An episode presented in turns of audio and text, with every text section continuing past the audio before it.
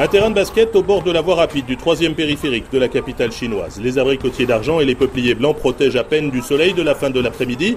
Les joueurs ont chaud, très chaud. Zhao Xin, 15 ans, fait une pause le nez plongé sur ses chaussures. Elles sont antidérapantes, légères et très rebondissantes. Elles m'aident à courir plus vite, à sauter plus haut aussi. Ce sont des Nike. Je les ai achetées un peu moins de 200 euros et je les porte euh, trois fois par semaine. Pourquoi est-ce que c'est ce que j'ai de plus important?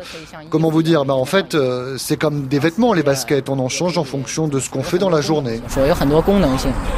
Vêtements, chaussures, comme les 300 millions de Chinois jouant au basket en Chine, ce lycéen et ses camarades sont friands des derniers équipements, avec des noms qui sonnent en anglais.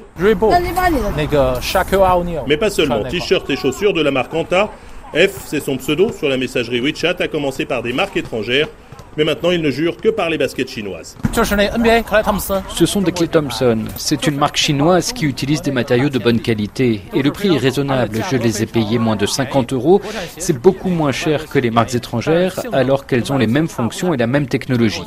Je pense que les chaussures chinoises sont plus résistantes. En plus, elles conviennent mieux à la forme des pieds des Chinois. La plante des pieds des Chinois est plus large et les chaussures étrangères sont étroites. La fièvre patriotique ces dernières années en Chine a favorisé la montée des marques locales. Anta, Lining, Xtef et 361 degrés représentent désormais près de 31% du marché. Un petit banc à côté de la dalle de béton. Entre deux paniers, Wang Yi joue aux cartes avec ses amis. Ces chaussures, il les a achetées l'année dernière, un peu plus de 50 euros. Les chaussures Lening tiennent bien les pieds. C'est important pour bien jouer elles sont confortables. C'est une marque chinoise qui monte. Je trouve qu'elles ont les mêmes qualités que Nike ou Adidas. Mais bon, je les achète d'abord euh, pour une raison de coût. Moi, je n'ai rien contre les chaussures étrangères. Rien contre les marques étrangères, chacun au final trouve chaussures à son pied, surtout à son portefeuille. Gao Yeye, 74 ans, est retraité d'une société d'État. Il vient jouer trois fois par semaine sur le terrain. Les mômes l'appellent grand-père. Tout le monde n'est pas ici pour user de la gomme, dit-il. Tout ce que j'ai sur moi, y compris les chaussures, vient de mon fils. Certains jeunes aujourd'hui achètent des chaussures non pas pour les porter, mais pour les collectionner. Ils se font concurrence avec leur collection. Bon, évidemment, nous les vieux, c'est pas pareil. C'est comme les fans de musique. Ils courent après leurs idoles.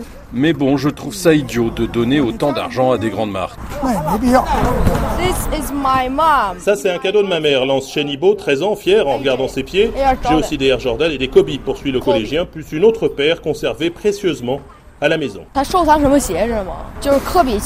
Avec mes amis, on collectionne nos marques préférées, les Kobe Bryant ou les Giannis Antetokounmpo par exemple. Ces deux stars de la NBA sont nos idoles, surtout Kobe. Donc, on aime leur série de basket. J'ai aussi des Air Jordan et des Owen. Les chaussures les plus chères que j'ai achetées coûtent près de 1000 euros. Je les ai portées seulement deux fois, à l'intérieur. J'y fais très attention. Je les essuie avec un chiffon. La jeunesse dorée pékinoise qui bichonne ses baskets dans une industrie en pleine expansion, le marché chinois de la chaussure de sport devrait atteindre 10 milliards de dollars en 2025, soit 10% du marché mondial. Stéphane Lagarde, Wang Kwang, Pékin et RFI.